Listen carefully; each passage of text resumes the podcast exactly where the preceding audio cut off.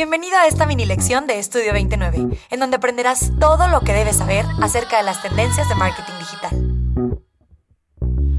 Estudiosos, en la mini lección de hoy continuaremos con el tema del servicio al cliente a través de ventas online. Y en esta ocasión nos centraremos en el tema de los chatbots o bots conversacionales. Queremos darte a conocer tips para hacerlos funcionar de manera correcta ya que estos pueden ser tu mejor aliado o tu mayor enemigo en la estrategia de marketing digital.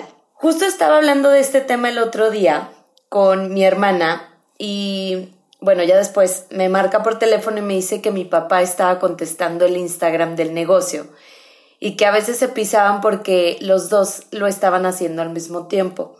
Entonces me tuve que sentar con los dos a explicarles a ambos las ventajas de tener respuestas prediseñadas y que usándolas pueden ayudar a que obviamente las contestaciones se vean más profesionales y, así logran estandarizar, estandarizar perdón, la marca incluso hasta llegar a humanizarla.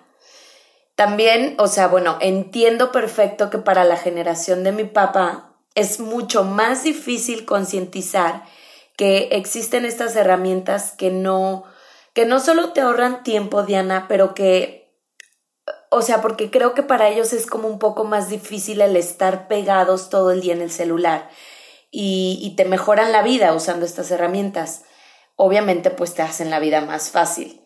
Ahora, también creo que si personas como la generación de mi hermana, que son mucho más chicas que yo, que aún no saben que existen estas opciones, es por la falta de conocimiento hacia ellas, o sea, no saben incluso que existen o no saben los beneficios. Entonces, por donde le quieras ver, había una carencia de información. Y creo que eso le pasa a muchos de nuestros estudiosos, que al emprender em, no consuman ventas por el tan ineficiente servicio al cliente. Obviamente entiendo que no todos pueden estar pegados 24/7, etcétera, pero por eso hoy les queremos hablar de este tema, no sé si te pasa, Tidiana, pero el servicio al cliente es muy importante y entre más crece se vuelve como más, como de estas cosas que son innegociables, bueno, al menos en mi caso, y lo he sentido de esa forma. Pero bueno, para ya no desviarme del tema, me gustaría que empezáramos por lo más, más básico, que es, ¿qué son los chatbots? Pues imaginemos que son estos grandes asistentes virtuales que trabajan para nuestras marcas por, eh, por medio de mensajes de texto. Entonces ustedes pensarán, ok, Viviana, eso que me estás diciendo es básicamente marketing convencional, pero no. Estos chatbots, a diferencia del marketing convencional, ya están programados para interactuar y resolver dudas con el fin de estar disponibles las 24 horas, los 7 días de la semana. Eh, claro que como todo en la vida, tienen sus ventajas y sus desventajas. Pueden ser tan buenos y personalizados como monótonos y posiblemente con, con hasta ausencias de respuestas a dudas que son como muy, muy, muy específicas. Ojo, a mí lo que me ha llegado a pasar, Diana, es que, por ejemplo, si el chatbot, cuando me meto a alguna página, no logra ofrecer una respuesta y no hay una presencia humana, porque obviamente yo ya estoy en este mundo y lo logro como identificar de manera un poco más fácil. Si este chatbot no logra ofrecer una respuesta y no hay una presencia humana, yo me quedo completamente insatisfecha y termino por no comprar o a veces hasta ni siquiera confiar en la marca y me salgo. Entonces ahí ya hay una fuga de información muy importante. Eh, entonces, bueno, eh, una buena programación de, de chatbots o de bots conversacionales constaría, a mi forma de verlo, de hacer preguntas concretas a los clientes para que éstas puedan detectar eh, las necesidades como muy específicas y contestar de la manera más personalizada posible. Ahora, ¿qué pasaría si el chatbot no sabe la respuesta? Hay dos causas para que el chatbot no sepa la respuesta y la primera es no tiene programada la respuesta para dar ante esa pregunta, o sea, no la identifica. Y dos, eh, no te está entendiendo la pregunta de forma correcta, no sabemos expresar lo que nuestras necesidades. Entonces, en el primer caso, se debe revisar la lógica del chatbot o bien limitarlo a ciertas opciones.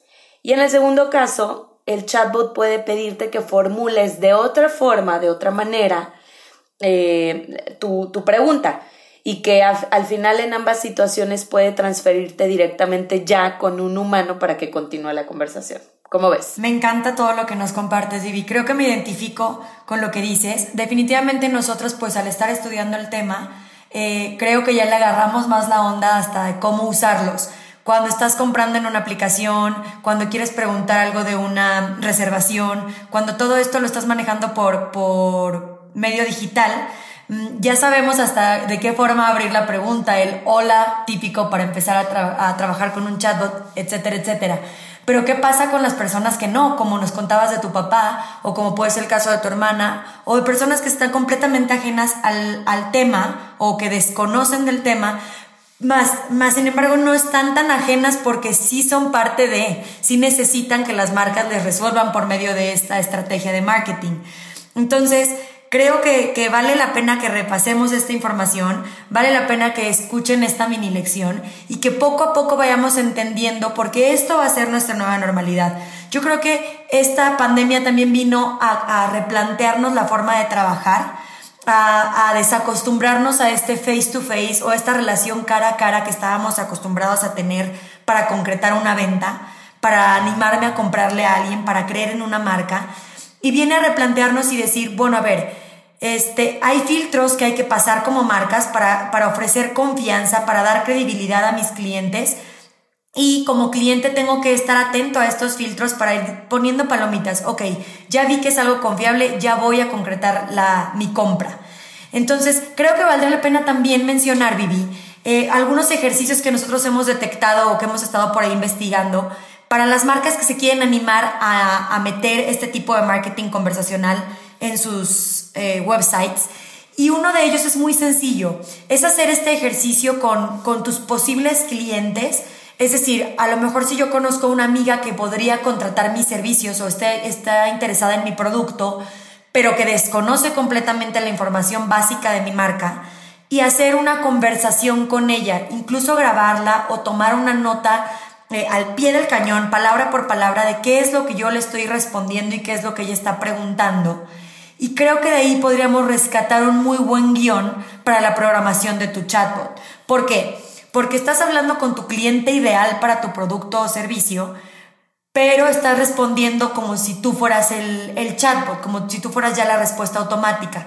Entonces puedes detectar cuáles serían las palabras claves, cuáles son, incluso este ejercicio repetirlo con un número considerable de personas para tener eh, cierta tendencia, para ver cuáles son las preguntas más frecuentes y para ver, ver cuáles son las palabras más utilizadas en esta conversación. Creo que esto te ayudaría a que si bien ya lo vas a hacer de forma automática con un chatbot, no pierda esta parte humana o esta interacción con, con la marca que llega a generar confianza y credibilidad en ella. Este es un ejercicio que, bueno, hemos estado viendo que es una tendencia para, para los chatbots más exitosos y que además da muy buenas pautas para, esta primer, para el lanzamiento de tu primer chatbot. Pero definitivamente es algo que no podemos dejar fuera de nuestra estrategia de marketing digital. Estudioso, gracias por regalarte estos minutos de aprendizaje. Síguenos en nuestras redes sociales como arroba estudio29. No olvides descargar mensualmente sin costo nuestro Goody Tradition y entérate de todo lo que puedes hacer por tu marca.